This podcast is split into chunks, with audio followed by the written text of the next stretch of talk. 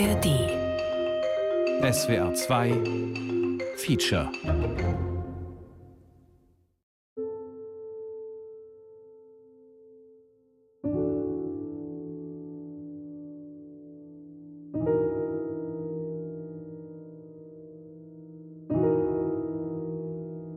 Ähm, und wenn ich dann eine aktive Gruppe gefunden habe, komme ich erstmal in die Vorgruppe.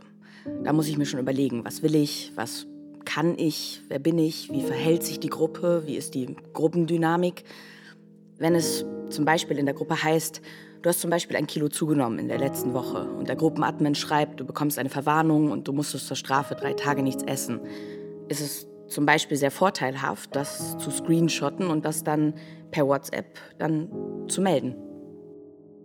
Wir müssen auf Folgendes hinweisen. Es werden in dieser Sendung Essstörungen, sexualisierte Gewalt, Selbstverletzung und Suizid thematisiert. Für Menschen, die sensibel auf diese Themen reagieren, ist das folgende Feature nicht geeignet. Wer es sich dennoch anhören möchte, dem wird empfohlen, die Sendung gemeinsam mit einer vertrauten Person anzuhören. Die Gruppen zu zerstören ist eine nimmer endende Arbeit eigentlich. Wie schon gesagt, gegen Pro-Ana zu kämpfen, das ist wie eine Hydra. Schlägt man einen Kopf ab, wachsen zehn nach.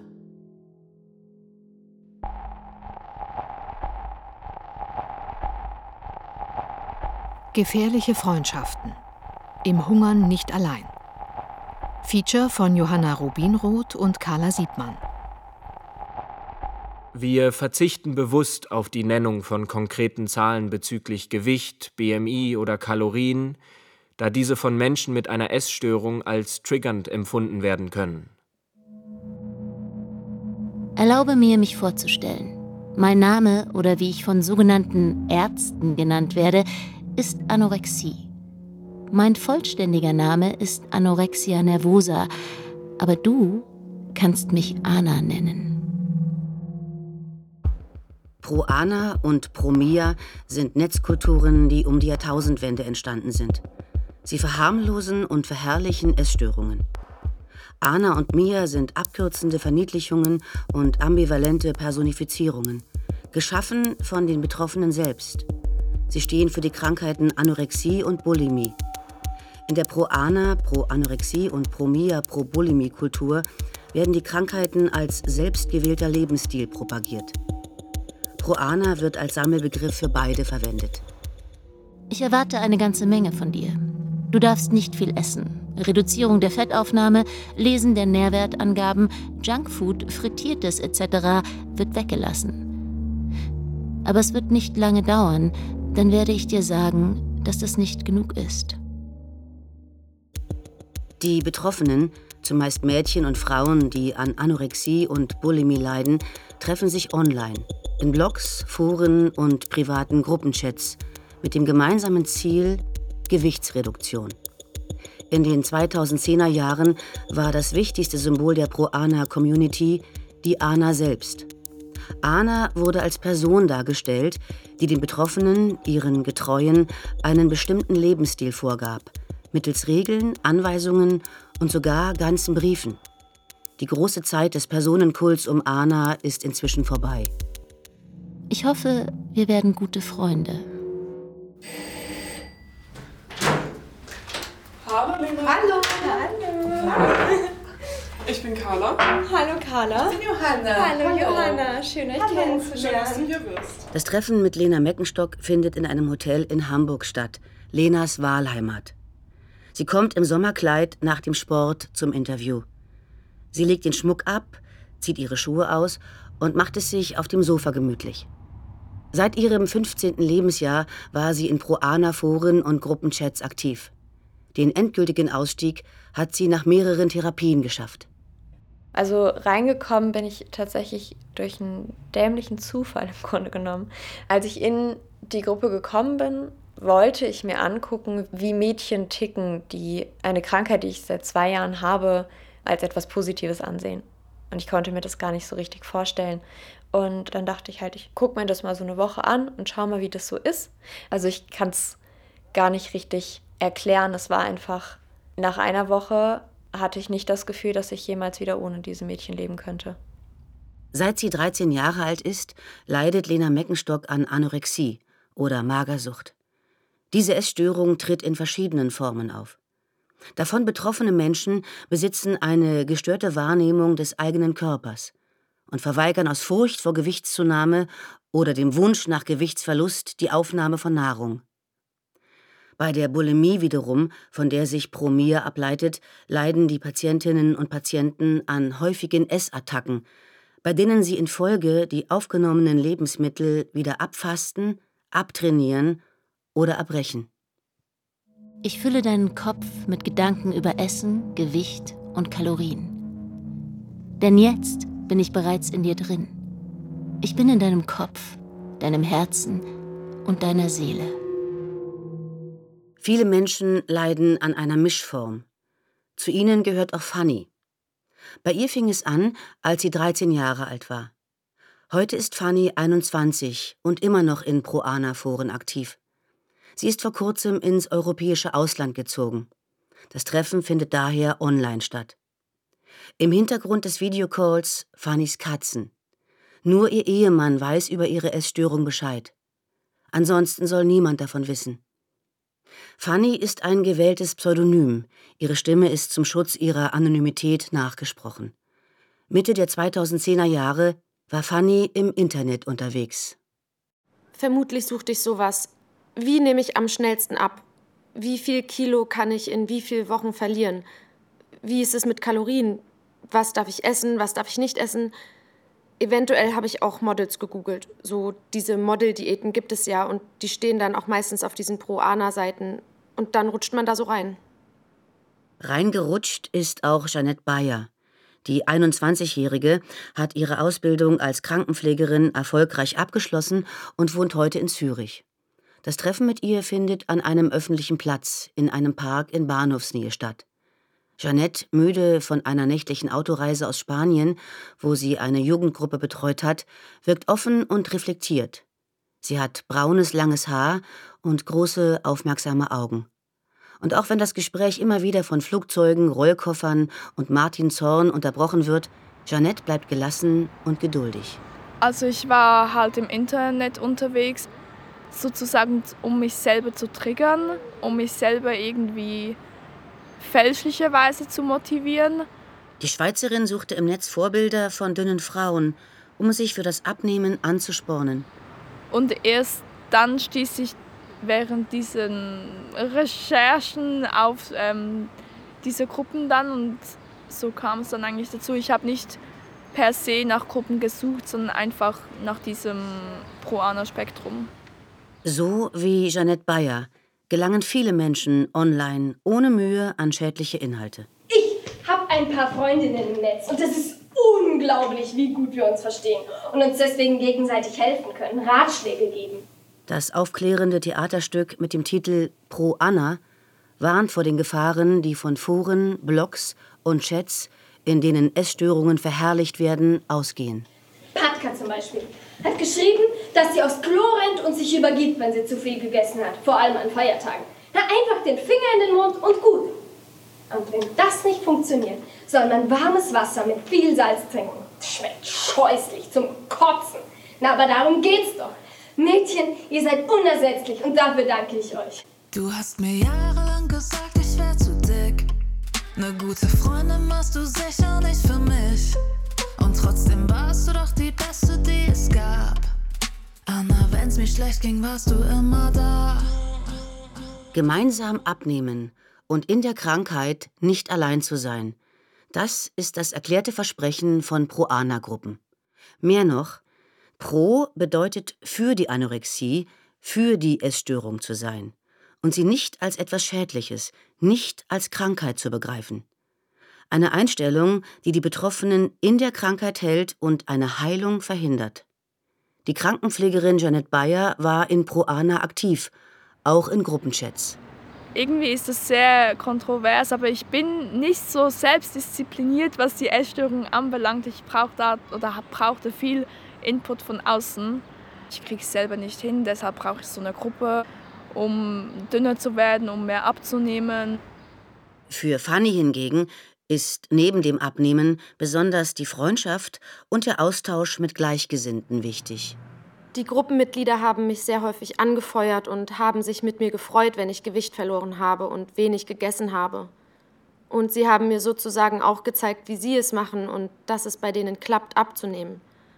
Und dann habe ich es halt nachgemacht und habe auch abgenommen. Dadurch, dass die Körperwaage ja auch immer wieder hoch und runter geht von einem Tag auf den anderen und dann kommen halt immer so Kommentare wie, ja, ach, das ist nur Damenhalt und das wird schon wieder runtergehen und mach dir keinen Stress. Ich hing an deinem Respekt wie Heroin. Hab mich gequält und fand es dabei auch noch schön. Nach jedem Lob hast du mich wieder gedroppt. Doch ich war so süchtig nach dem nächsten Shot. Innerhalb der Gruppen geht es nicht nur um das gemeinsame Hungern. Es geht auch um Kontrolle, Konkurrenz und Macht. Die jungen Frauen müssen jeden Tag genau aufschreiben, was sie gegessen, ob sie Sport und wie viele Schritte sie gemacht haben. Auch Schlafphasen, in denen Kalorien verbrannt werden, sind erfasst und mitberechnet. Wer am Ende des Tages zu viele Kalorien postet, wird von der Gruppenleitung bestraft, mit Sanktionen wie Fasten oder zusätzlichen Sporteinheiten. Mitglieder der Proana-Gruppen werden 24 Stunden überwacht. Lena Meckenstock war zweieinhalb Jahre lang in mehreren Proana-Gruppen aktiv. Reismädchen hieß eine, Stardust eine andere. Als die Gruppenleiterin ausfiel, ist Lena eingesprungen und hat die Leitung übernommen. Und am Anfang war es ein Müssen und sehr, sehr schnell ein Gefallen daran. Es ging schon auch sehr viel darum, wer hat in der Gruppe mehr Macht. Und das ist eben ja auch das große Problem, was ich hatte, dass ich eben diese Gruppe geleitet habe und dass ich heute sehr gut weiß, dass das äh, Machtmissbrauch war, den ich da ausgeübt habe und dass ich das aufarbeiten muss. Fanny leitet bis heute eine Pro-Ana-Gruppe.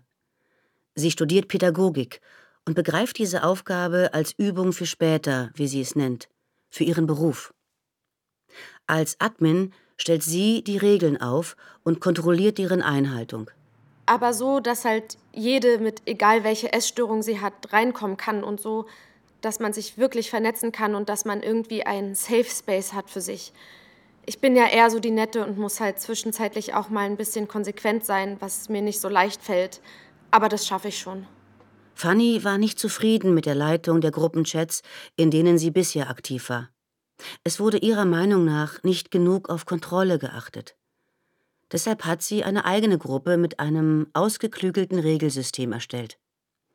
Unter anderem müssen sich die Mitglieder jeden Tag melden und bis 20 Uhr ein Foto von der Waage posten, bei einer Fressattacke Gegenmittel einleiten, täglich eine Mindestanzahl an Schritten laufen und bis 23.59 Uhr ein Beweisfoto senden. Die Anhängerinnen der Proana-Kultur befinden sich in einem ständigen Wettbewerb mit sich selbst und mit anderen Betroffenen. Bei Jeanette Bayer hat dieser ständige Wettbewerb den gesamten Tag bestimmt. Natürlich dachte ich auch immer dabei an die Gruppe, weil man musste ja immer am Ende vom Tag so eine Art Protokoll schreiben, wie viel man gegessen hat und wie viel man verbrannt hat. Und man wollte natürlich nicht die sein, die viele Kalorien gegessen hat, also was auch immer viel bedeutet in dem Sinn. Und man wollte ja irgendwie immer die Beste sein. Sogenannte Challenges sind in den Gruppenchats ein beliebtes Mittel, um sich gegenseitig anzuspornen, weniger zu essen und mehr Gewicht zu verlieren. Als Gruppenleiterin muss Fanny dafür sorgen, dass alle Gruppenmitglieder aktiv bleiben. Dazu gehört, sich immer wieder neue Wettbewerbe auszudenken. Also die häufigste, die wir machen, ist die Schritte-Challenge. Wer am meisten läuft, einfach Schritte. Und die krasseste ist, glaube ich, ähm, wer prozentual am wenigsten wiegt oder wer am wenigsten Zucker isst zum Beispiel. Oder was ich ganz schwierig finde, also für mich persönlich, wenn wir die Challenge machen, dass man am Tag nur eine bestimmte Farbe essen darf und dass wir, dass wir sagen, okay, du darfst jetzt nur gelbe Sachen essen wie Bananen oder Mangos oder sowas. Also das funktioniert natürlich sicherlich in so einer Community extrem gut, dass man etwas aufnimmt, was in der Erkrankung zumindest bei sehr, sehr vielen Betroffenen angelegt ist, nämlich ein, ein Leistungsideal. Also etwas zu schaffen und besser zu sein als andere. Tobias Hofmann, Internist und Facharzt für psychosomatische Medizin und Psychotherapie, arbeitet seit 20 Jahren mit Patientinnen und Patienten mit Essstörungen. Das ist schon was, was wir klinisch sehr häufig beobachten. Nicht immer, aber sehr häufig. Jeanette Bayer kann bestätigen, dass Erfolg im Wettbewerb mit den anderen zu einem Überlegenheitsgefühl führt. Und das war natürlich für mich schon so ein sehr schönes Gefühl, weil da gab es oft BMI-Rankings, wer hat den tiefsten BMI und ich war dann sehr schnell meistens die, die den tiefsten hatte. Die Fixierung auf den BMI, den Body Mass Index, erklärt der Berliner Arzt Tobias Hofmann so. Der BMI ist natürlich ein Maß für Schlankheit, Dünnheit, krankhaftes Untergewicht, aber auch Normalgewicht und Übergewicht. Und letztlich kann ich daran messen, wenn man das jetzt aus einem Leistungsideal einer betroffenen Patientin sieht, wie gut ich bin. Wenn der BMI niedriger ist, bin ich besser in der Logik.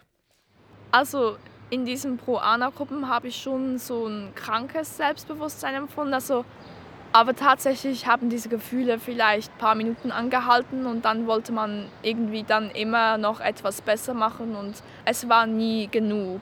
Hey Anna, ruf mich bitte nicht mehr an. Hey Anna, ich nehme mir vor, ich geh nicht ran, aber dann flüsterst du mir leise zu, dass ich dich brauch. Vielleicht brauchst du mich ja auch.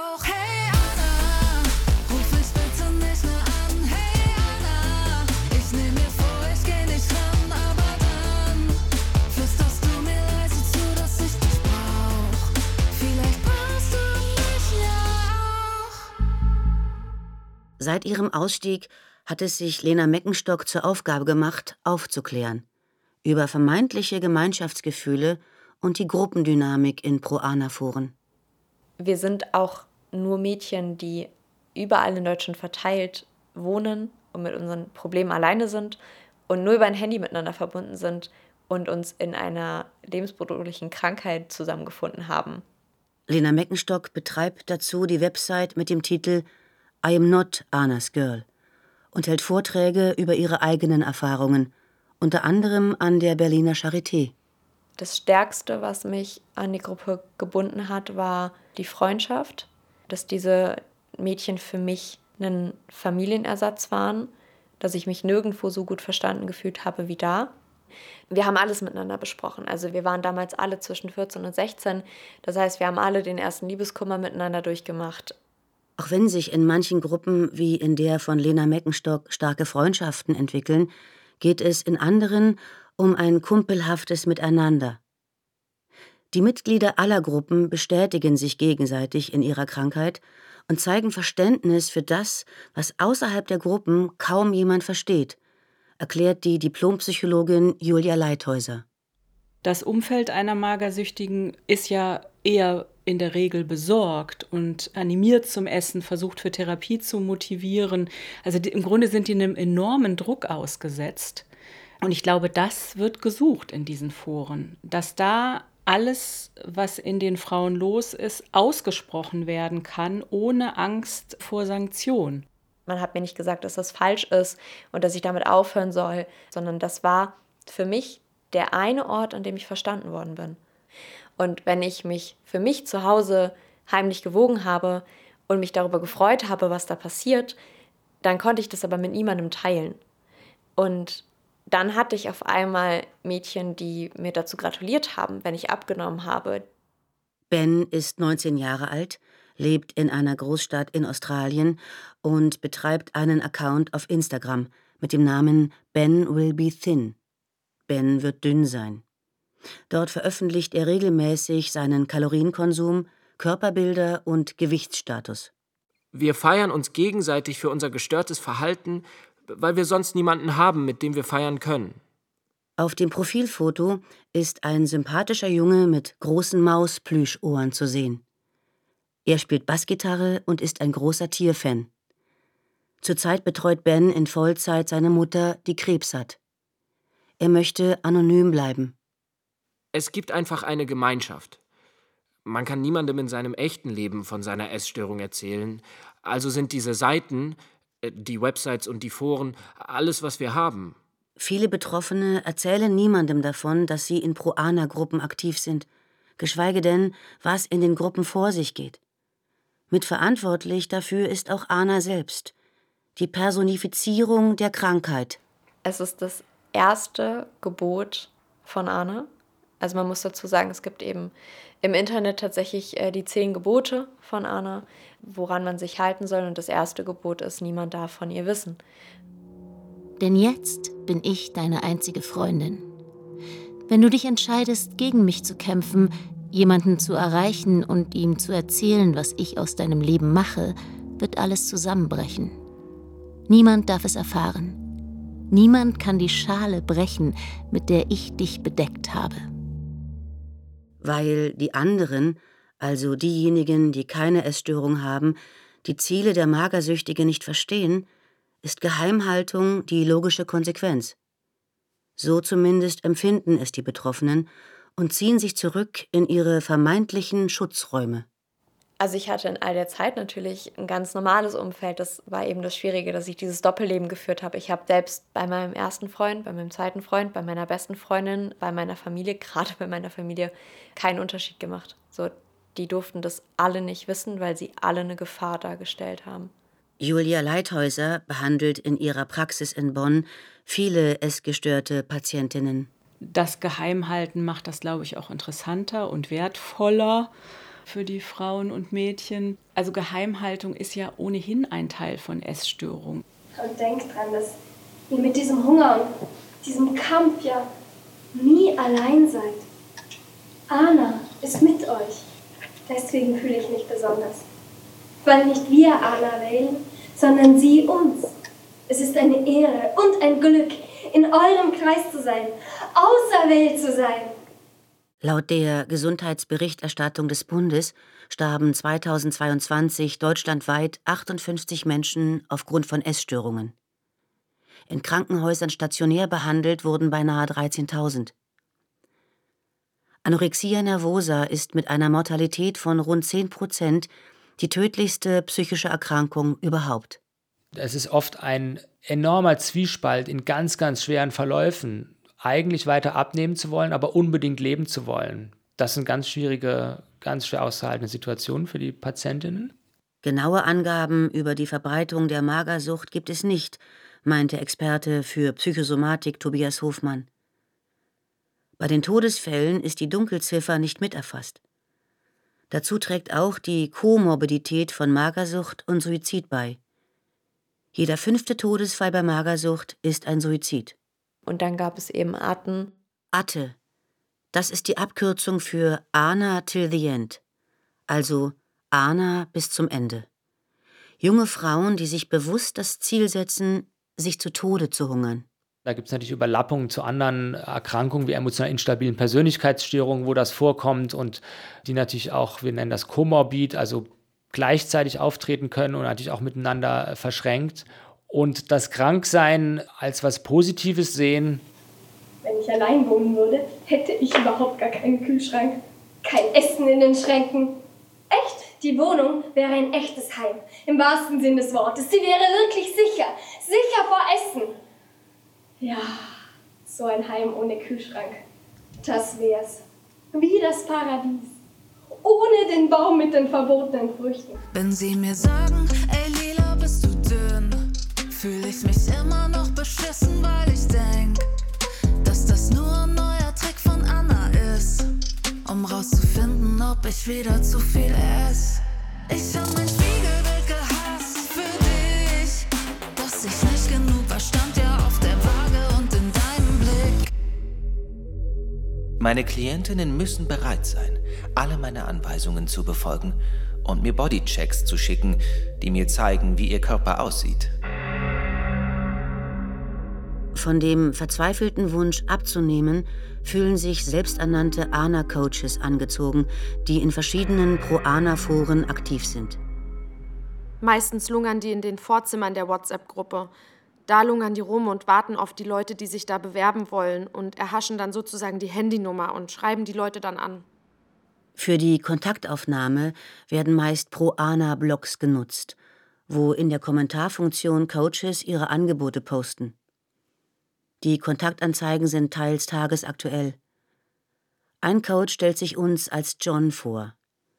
Von seinen Klienten und Klientinnen lässt er sich Sir nennen. Er bietet seine Dienste online an und hat dafür seine Mailadresse in einer Kontaktbörse angegeben. Bereits seit zwölf Jahren ist er Coach. Regelmäßig wird er von den Seitenverwaltern gesperrt, findet aber immer wieder neue Websites, auf denen er sich präsentieren kann.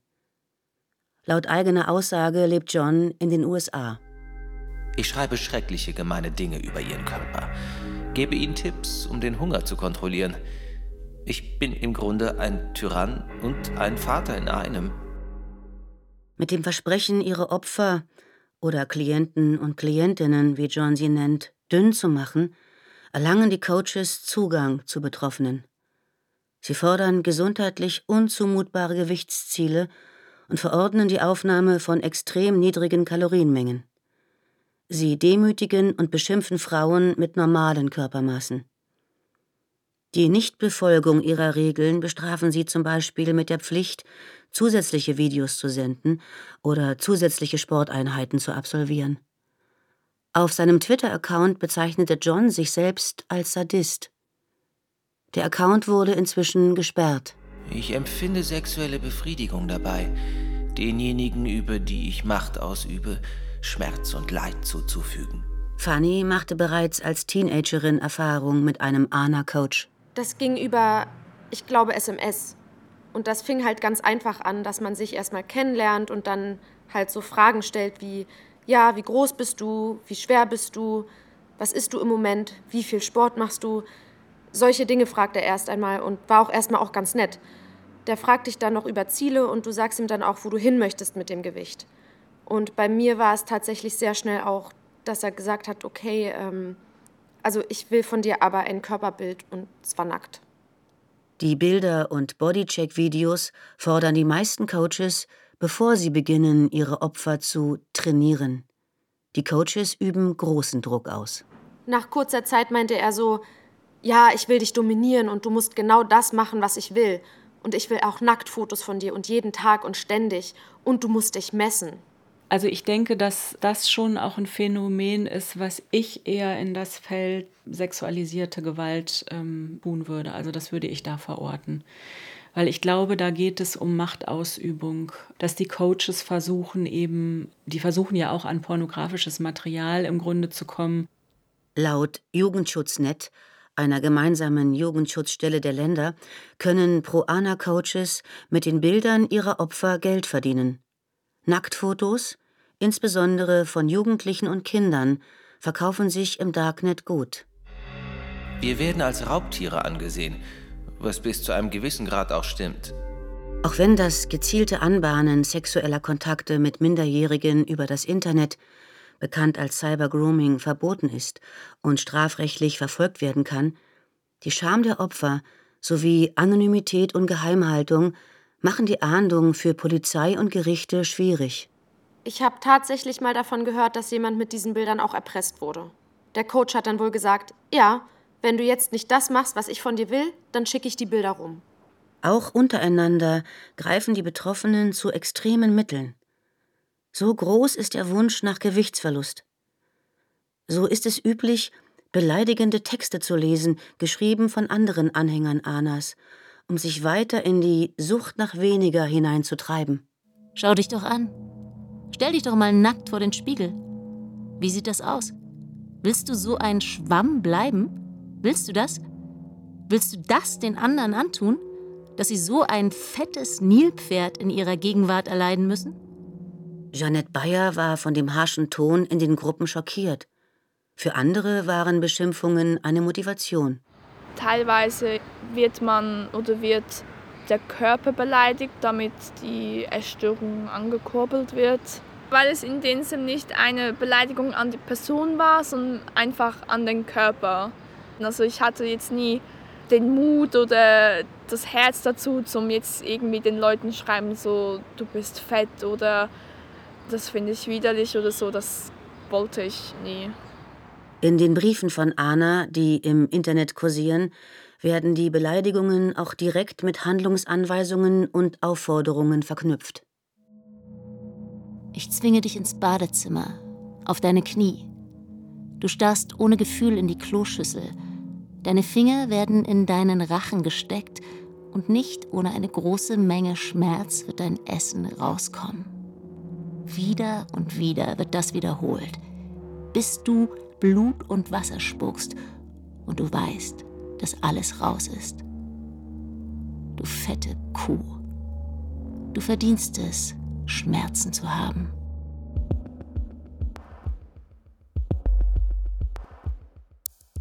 Ein negatives Selbstbild, das Fasten, die Challenges, der Hunger und der Kontakt zu anderen Betroffenen bedeutet auch eines, Ablenkung, sich nicht mit den tiefer liegenden Problemen befassen zu müssen.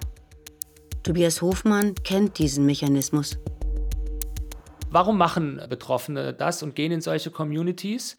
Natürlich ist das erstmal ein Zusammenhang, der nicht den eigenen Weg in Frage stellt, sondern bestärkt und dann das immer weiter abnehmen als Lösung für Probleme, die ganz anders gelagert sind, sieht. Also es ist natürlich nachvollziehbar, dass man diesen Weg sucht und sich darin bestärkt fühlt, weil es konfliktfreier ist. Lena Meckenstock entwickelte ihre Magersucht als Reaktion auf eine PTBS, eine posttraumatische Belastungsstörung. Heute, nach ihrer Therapie, versteht sie, was sie eigentlich in den Pro-Ana-Gruppen suchte ich hatte ja einen gefüllten Tag. Ich musste mich den ganzen Tag damit beschäftigen, was machen meine Mädchen. Ich musste mich damit beschäftigen, was esse ich. Ich musste mich damit beschäftigen, wie kann ich mein Umfeld belügen. Sich mit all dem zu beschäftigen, nimmt wahnsinnig viel Zeit ein und wahnsinnig viel Energie. Und in all der Zeit muss man sich nicht damit beschäftigen, dass es einem nicht gut geht. Stattdessen gab es Anerkennung von den vermeintlichen Freundinnen. Das war auf jeden Fall das, was ich mir davon erhofft habe, dass ich Dinge kontrollieren kann. Das war etwas, was ich sehr, sehr gut konnte. Auch Janet Bayer, die in dysfunktionalen familiären Verhältnissen aufwachsen musste, bekam in der Gruppe etwas, was sie sich an anderen Stellen in ihrem Alltag vergeblich wünschte. Andere Leute haben mich in dem Sinn nicht gesehen und deshalb haben mich dann wie die Leute in der Gruppe gesehen. Und das war dann so ein bisschen eben den Fluchtort, die Anerkennung. Während die meisten Online-Selbsthilfeforen zu psychischen Störungen den Schwerpunkt auf Heilung und Therapien legen, wirken die Pro-Ana-Foren als Katalysatoren für die Essstörung der Betroffenen. Verena Haas leitet auf dem Campus der Charité in Berlin-Wedding ein Team, mit dem sie nach einer neuen Therapieform gegen Magersucht forscht. Wir beschreiben ja die Magersucht als teilweise sehr verknüpft mit der eigentlichen Person. Also dass die Betroffenen selbst ihre Krankheit als extrem identitätsstiftend erleben. Das bin ich, das will ich, das kann ich besonders gut, das möchte ich behalten und weiterverfolgen. Ich liebe das. Schlank sein ist keine Krankheit, das ist eine Wahl, die man trifft, eine Lebenseinstellung. Ja, es geht mir besser, doch wenn ich an dich denke ich, dass ich noch an dir häng.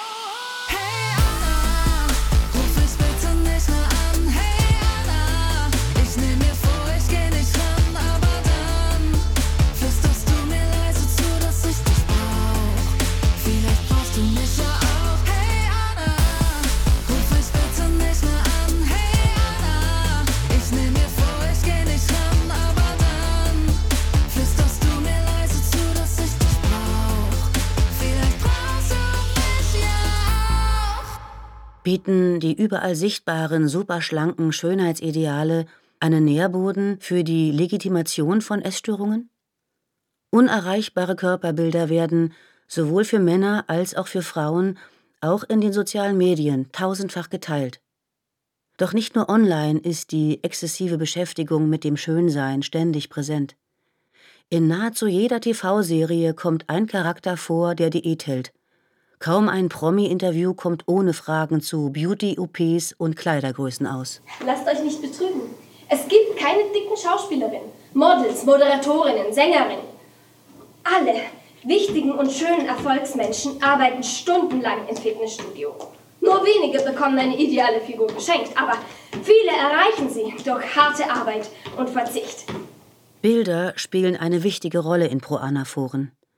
Es sind Bilder ausgehungerter Körper, die einem auf den Seiten immer wieder begegnen. Bilder von Körperteilen, Bilder von sehr dünnen Menschen. Man muss da auch morgens immer irgendwie so eine Inspiration senden als Bild, also in dem Sinn einfach dünne Mädchen auf einem Bild. Ein flacher Bauch, fast schon so eingestülpt. Und Schenkel, die oben nicht viel dicker sind. Ja, ohne diese hässliche Speckfalte. Da, bitte, ideal. Wo sie sich nirgends berühren, wenn man ganz normal mit geschlossenen Beinen dasteht. Das ist eine Sammlung von meinen Inspirationen. Du siehst dir so eine schlanke Vollkommenheit an und willst so sein wie sie. Ja, siehst, wie schön dein Körper wird, wenn du nur den Hunger beherrschst. Thinspirations nennen Betroffene wie Jeanette diese Fotos. Das Wort setzt sich zusammen aus thin, also dünn, und Inspiration, also Inspirationen, in denen der schlanke Vorbildkörper als Motivation zum Abnehmen und zum Durchhalten benutzt wird. Täglich bekommt man irgendwelche Bilder von sehr dünnen Mädchen und so und irgendwann wird das zu einem eigenen Idealbild und wenn ich nicht in der Gruppe war, dann habe ich mir sonst einfach über Social Media Plattformen irgendwie Content reingezogen, die genauso dringend sein können. Ob aber gesellschaftliche Schönheitsideale und Extreme die Entwicklung von Essstörungen begünstigen, ist laut Tobias Hofmann von der Forschung unbestätigt. Inwieweit das Schlankheitsideal eine Rolle spielt, können wir nicht genau sagen. Es ist naheliegend, aber es gibt da auch Fragezeichen. Aber trotzdem würde man sagen, auch aus der Erfahrung, wenn wir mit Patientinnen sprechen, dass das eine Rolle spielt.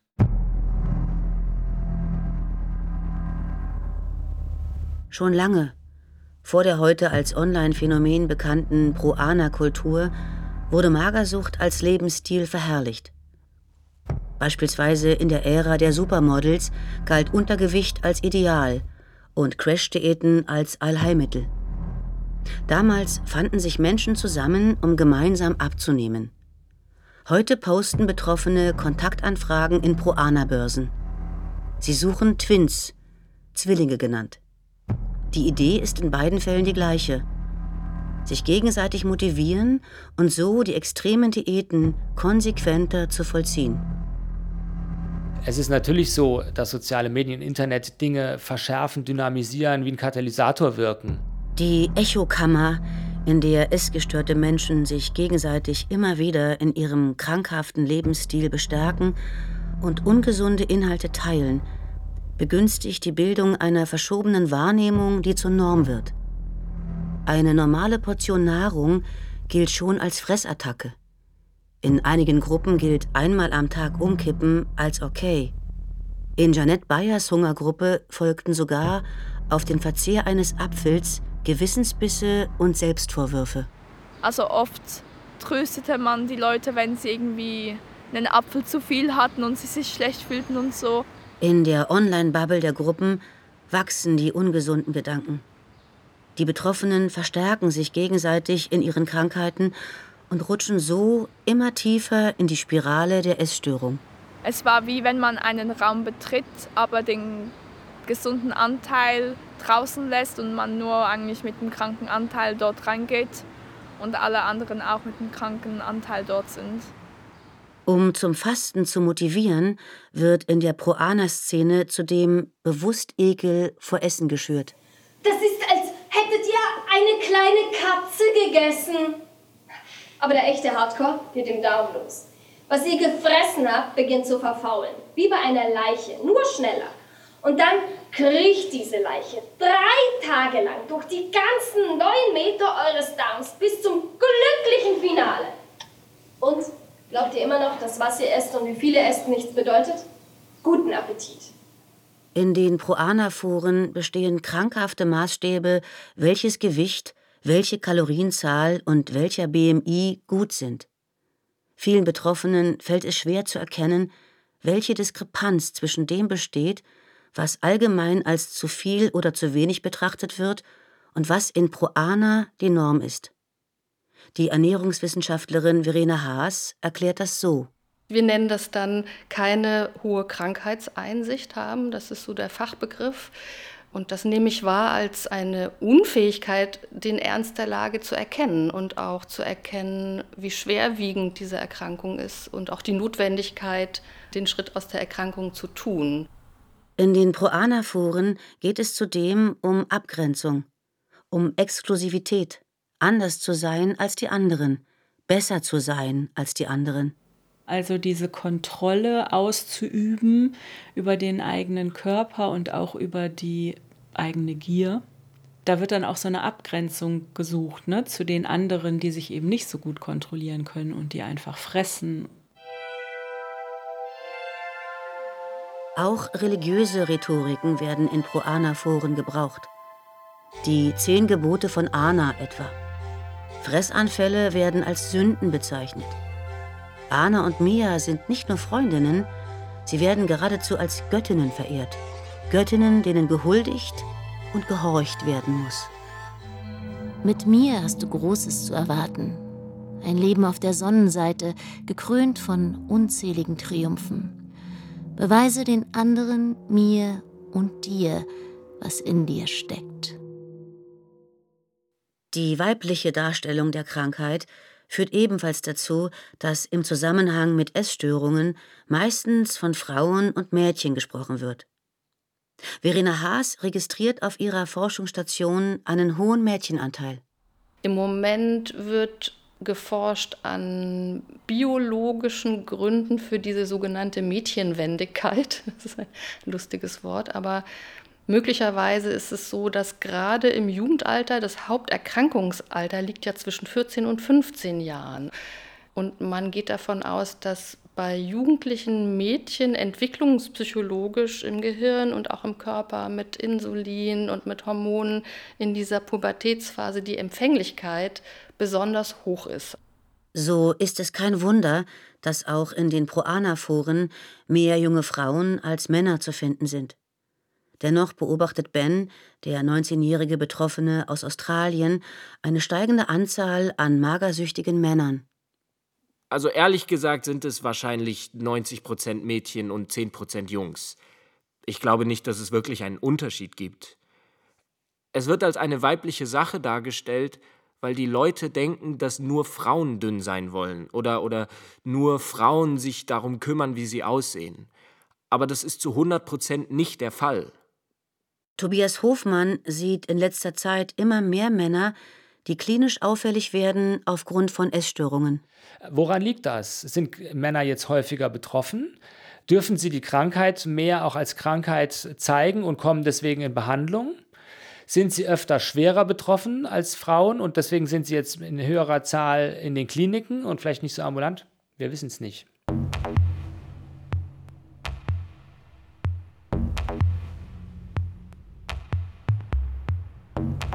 Bei vielen Proana-Inhalten handelt es sich um sogenannte jugendgefährdende Inhalte. Diese sollten nach einer Einzelfallprüfung eigentlich gelöscht werden, erklärt Jugendschutznet auf Anfrage. In Deutschland gibt es Bestrebungen, Pro-ANA-Inhalte schwerer zugänglich zu machen. Bei Eingabe bestimmter Hashtags werden die User und Userinnen auf warnende Seiten mit Hilfsangeboten geleitet.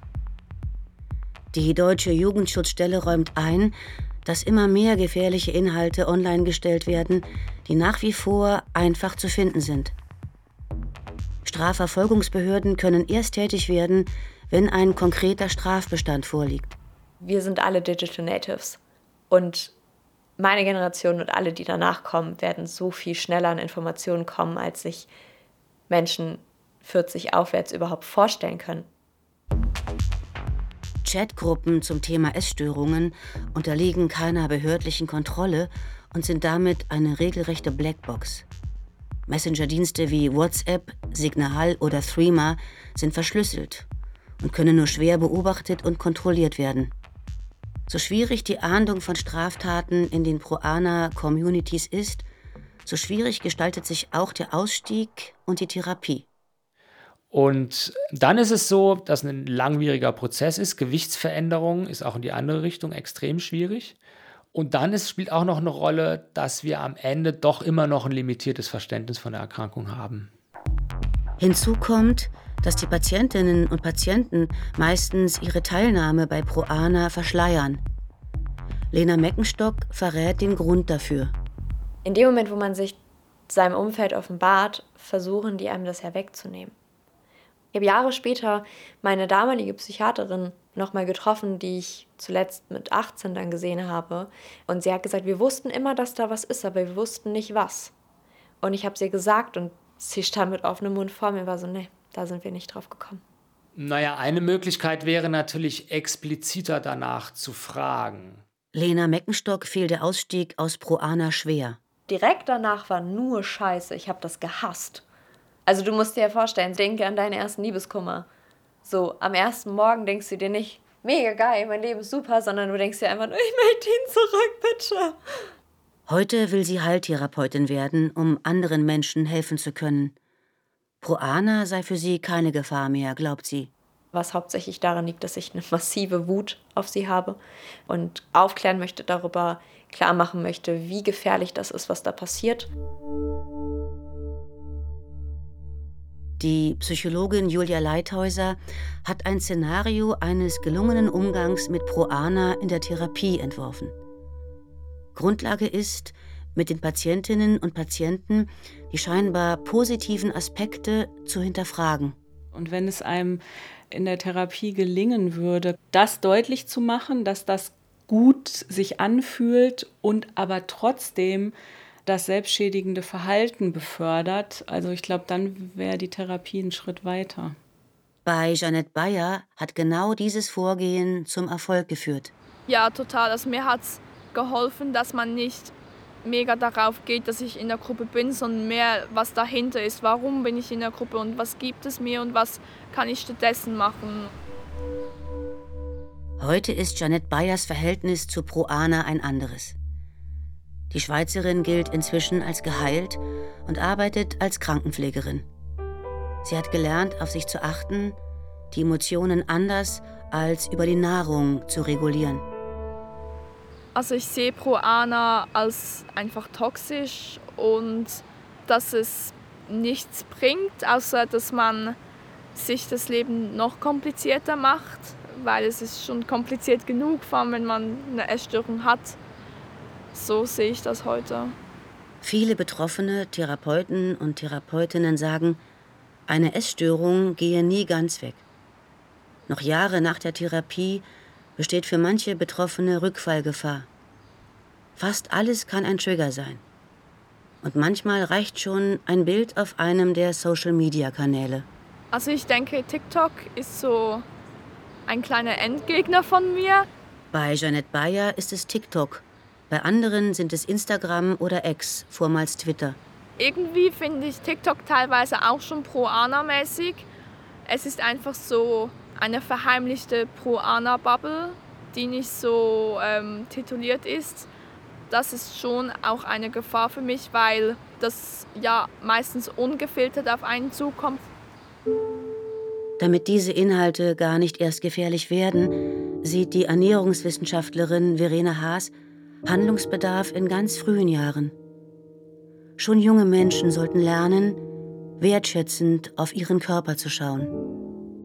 Ich würde mir eher wünschen, dass die Politik in Schulen mehr präventiv arbeitet, in dem Sinne, dass junge Mädchen eine Körperzufriedenheit erlangen. Ich glaube, das geht, dass man schon früh vermittelt, dass es viele unterschiedliche Körperformen gibt, um einfach die Anzahl der jungen Mädchen zu verringern, die überhaupt Diät hält, um einen perfekten Körper zu erlangen. Ich träume davon, dass ich eines Tages in den Spiegel schaue und mir sage, dass ich ideal bin. Dass ich nichts mehr tun muss, nur noch leben.